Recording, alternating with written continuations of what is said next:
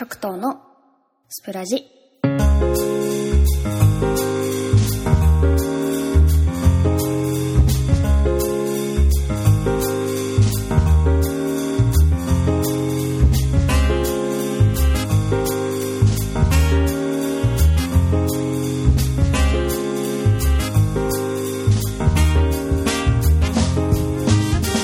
2020年7月2日の木曜日、時刻は夜の11時頃、7人のパーソナリティが日替わりで毎日お送りするラジオ番組、スプラジ。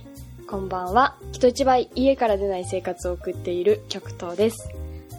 最初はね、コロナだから出かけるのやめようみたいな感じでね、こう言うことができたんですけど、最近はもはやコロナを言い訳にして家から出ない生活を維持しちゃってる状態ですね。でね、こういう生活をずっとやってて、最近気づいたんですけど、めちゃくちゃ体力落ちてて、最寄りのコンビニと最寄りのスーパーが歩いて20分くらいのところで、往復3キロぐらいあるんですよ。で、運動がてらね、歩いていくんですけど、もうね、帰ってきた途端にね、家のソファー座っちゃったら最後で、動けなくなっちゃうんですよね。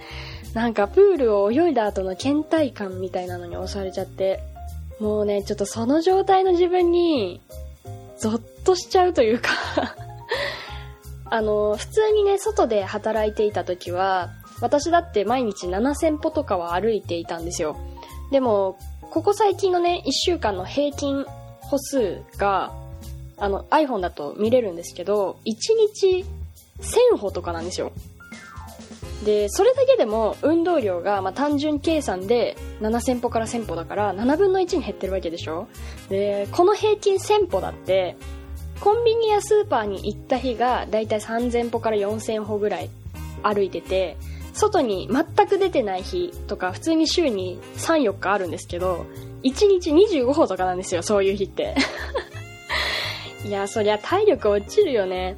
もう、コロナもさ、以前の緊急事態宣言の時と比べたら、まあ、結構落ち着きつつあるからってことで、5月までずっとリモートワークだったけど、6月からリモートワークから復帰、久しぶりに会社に行くみたいなね、声もちらほら先月は聞いたんですけど、だからもしかして、外出自粛してたから体力落ちたわ的な話って、今時してるの私ぐらいなんですかね。もはや時代遅れの話題なんでしょうかどうなんでしょうでもそう、あの、これから夏ですからね、私みたいに体力落ちてるもんだと思って、熱中症とかにかからないように気をつけながら養生していきましょうね。それでは本日のスプラジスタートです。ストロングの。しじみの。あららんな、極東の。CCD の。ソラリスの。ルルマリの。スプラジ私、極東はですね、スプラジに1月に加入しまして、早いもので半年が経ちました。さっき数えてみたら、極東のスプラジ24本撮っておりましたね。うん。で、ちょっと前々からやりたいなと思っていたことがありまして、本日はですね、スプーンのコメント欄にお寄せいただいた皆さんからのコメントを読みつつ、過去回をちょっと振り返りたいなと思います。まずは、早速、1月9日放送回、ナンバー398、どうも、おちゃらけ主婦です。の回へいただきました。スプラジネーム、ピースケさんからのコメントです。極東さん、ふわりさんかと思っちゃいましたよ。今後の配信、楽しみにしています。ということで、この回はですね、私のスプラジ初回放送回ですね。スプラジの社長と呼ばれているふわりさんのモノマネをちょっと一発やってみたんですけど、あれはね、かなりね、賛否両論がありましてですね。似てるって言ってくださった方もかなりいっぱいいたんですけど、いや、もうちょっとためがねとか、もうちょっと色気がねとか、そういうね、ことをたくさん言われまして、ベイスケさんは褒めていただいて本当にありがとうございます。あれからね、またね、練習して、また、いつの回だったか忘れちゃいましたが、あの、たびたびね、ふわりさんのモノマネをさせていただいておりますが、あの、私としてはね、ふわりさんのモノマネは、8割息だと思ってて、ふわりの、スプラジ。これだけでももう、ふわりさんじゃないかなと思っているんですよね。で、あとは声を乗せるときに、ちょっと口角を上げながら言うと、私はなんとなくふわりさんっぽくなるかなと思ってやってます。ふわりのスプラジどうですか？はい。ということでありがとうございます。1月30日放送回ナンバー419推しが尊いの回へいただきました。スプラジネーム、紫式布団さん。自己諸活量面白かったですね。僕も聞いてるんですけど、佐久間さん大好きです。ということで、えーこの回はですね、佐久間さんのオールナイトニッポン面白いのでおすすめです。ぜひ聞いてみてくださいっていうお便りをもらって、私が聞いて、自己諸活量の話をしていたのかな？確か。で、その自己諸活量って何のことかっていうと、何かが起こった後に、俺は前からそうだと思ってたんだよとか、ほら言ったでしょみたいに、後から初めからそうだと思ってましたって口出しする人、マウント取ってくる人のことを自己諸活量って言うらしくて、で、なんか、後々知ったんですけど、自己諸活量ってなんかツイッターのトレンドになるぐらい結構バズったというか、反響のある回だったみたいで、私あの回から佐久間さんのオールナイトニッポン聞くようになったんですよ。だから、うわ、すごい引きが強い、タイミングのいい時に私聞き始めたなと思って、すごい面白かったですね。そしてスプラジのリスナーの皆さんも佐久間さん、佐久間さんってすごいコメント欄で溢れてたので、あ、やっぱみんな佐久間さんのラジオ聞いてんだなと思って、いや、これからもちょっと勉強させてもらいたいなと思っております。はい。続きまして、2月18日放送回のナンバー438、芽キャベツとサーナイトの回へ。この回はですね、火曜日担当のしじみさんの代打をした回で、で、サーナイトっていうね、見目麗しいポケモンがいるんですけど、そのポケモンの身長体重を調べたら、身長が私と同じで、体重は私の理想体重に近いから、私サーナイトになりたいんだよね。じゃあサーナイトになるためにはどうしたらいいんだろうな、みたいな話をね、確かしてたんですよ。で、スプラジネーム、斎藤アンソニーさん。寝る前に深呼吸するだけで痩せる人は痩せますよ。ちなみに僕の身長体重に一番近いのは毒クラゲでした。ということで。これね、私、前にも一度このコメント取り上げさせてもらったんですよ。で、その時に、深呼吸やりますって、ラジオの中で喋ったんですよね。寝る前の深呼吸必ずやります。それで痩せます。みたいな話をしたんですよね。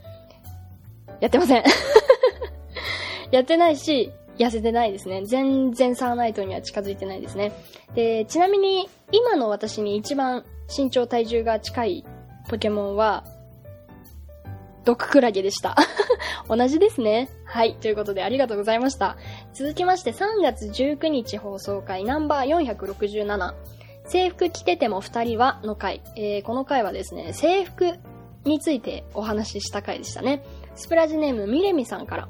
高校制服なかったんですよ。だから私服のセンスあること、あまり気を使わない子がすぐに分かっちゃうんです。つらー。今思えば制服あってほしかったですね。ということで。そうですよね。制服やっぱり大事ですよね。私の覚えだと、遠足がね、私服で行かなきゃいけなくて、で、その、私服を見れる機会ってそうそうないから、まあみんなドギマギして遠足に行くんですよ。あ、かっこいいな、ちょっといいなって思ってた男の子とかが、あれ？なんかあんまかっこよくないぞとかってなると、ちょっとね、そこで萎えちゃったりとか、きっと多分男女逆のパターンもあるんでしょうね。あれなんか、あいつ、ああいう格好すんだ。へへー、みたいな。そういうのもあるんでしょうね。はい、ありがとうございました。続きまして、えー5月14日放送回ナンバー517、サボり飯の探求。この回はですね、結構反響が高くて、いろんな私のおサボりお料理を紹介したんですけど、その中で紹介したマキシマムというすごい調味料の話をしたんですよね。はい。で、スプラジネーム、レアッチさんから。マキシマムご存知なんですね。九州初の調味料なので知ってもらえて嬉しいです。唐揚げの下味にしても美味しいですよ。ということで、ありがとうございます。そうなんですよね。九州初の調味料っていうことは知っていたんですけど、私関東だったので、まあ売ってなくて、普通のスーパーとかでは。で、最初はね、一番最初知ったのは、知り合いからもらったんですよ。で、えー、美味しいと思って、どこで売ってんだろうと思って、アマゾンでとりあえず売ってるのを知って、まあ一回アマゾンで買ったんですけど、あとはね、大きいショッピングモールとかに入ってるカルディとか、北のエースとかだと売ってたりしました。だからそういうところでマキシマム、もしよかったら探してもらえたらなと思います。なんかね、誰だったっけな？しーちゃん？しーちゃんがマキシマムどこで売ってんだろうっていうのをスプラジで 話してた気がしたので、そう、スプラ、あ、マキシマム売ってるところ言え言えばよかったと思って。ちなみにね、福岡のスーパーもマキシマム売ってないですね。あの、熊本のスーパーは普通に売ってるっていう話をね、聞きました。はい、ということで、ありがとうございました。続きまして、6月18日放送回ナンバー547、梅雨の梅仕事ラジオにいただきました。スプラジネーム2020-0507リンさん。こんばんは。梅雨の梅仕事というタイトルに惹かれて聞きました。今年初めて家の花梅7年の木から大粒の梅 500g を収穫しました。我が家もブランデ、カッコサントリー VO900ml980 円と氷砂糖で息子と梅酒を作ったら、毎日息子が梅酒はまだと聞いてきます。2、3日おきに発酵した空気を抜いて、氷砂糖が溶けたら混ぜるらしいです。ということで、ありがとうございます。めちゃくちゃ詳しくて、あの、ちょっと参考にさせていただきます。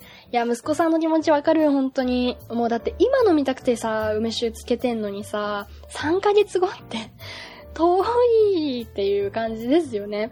で、そう、ブランデーやっぱ美味しいんですかねちょっと、ぜひ、あの、飲んでみたらブランデーはどうだったのか教えてほしいですね。あ、そう、この回はですね、梅酒をつけながら おしゃべりした回だったんですけど、この回もね、なんだかんだ反響が良か、良かったのかな？なんかいろいろ言ってくれる方が多くてですね、やってみるもんだなと思った回でしたね。コメントありがとうございます。そして最後、6月25日、前回ですね、ナンバー554、キュンですの回、スプラジネームマナティさん。阿能州は比叡山延暦寺の石垣を今でも保守していると、ブラタモリで見たことがあります。極東さんのラジオはキュンですということで、ありがとうございます。石垣を作る職人さん、阿能州の話なんかをした回だったんですけど、そう、ブラタモリね、ブラタモリって石垣のかなりコアな話をしてる回、すごくありますよね。なんかこう、テレビの流れとしては、タレントがいて、知識人の先生がいて、で、先生が、これなんだかわかりますか？これはこうでね、こうでなーでねって説明するのが、こう、普通の流れだと思うんですけど、これブラタモリは、タモさんがもうめちゃくちゃ詳しすぎて、地理にも詳しいし、歴史も詳しいし、地学も詳しいから、先生が、これはなんだかわかりますか？あ、わかりますよ。これはなんとかですよね。って答えて説明できちゃうんですよね。いや、ブラタモリ、ほんとタモさんすごいですよね。あの、ブラタモリ見てるたんびに、タモさんすげえ、タモさんすげえってめっちゃなるんですよね。いや、ちょっとまた見たいなと思いました。はい、ということでコメントありがとうございました。以上、コメント紹介でした。スプラジスプラジスプラジ。スプラジ。スプラジ。スプラジ。スプラジ。スプラジ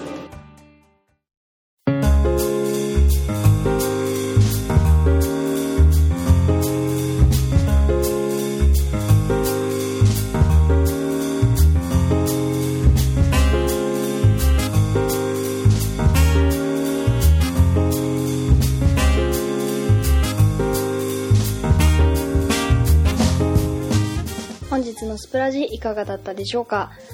私がね、本当にいつも嬉しいなと思っていることは何回考えてもやっぱりコメントなんですよね。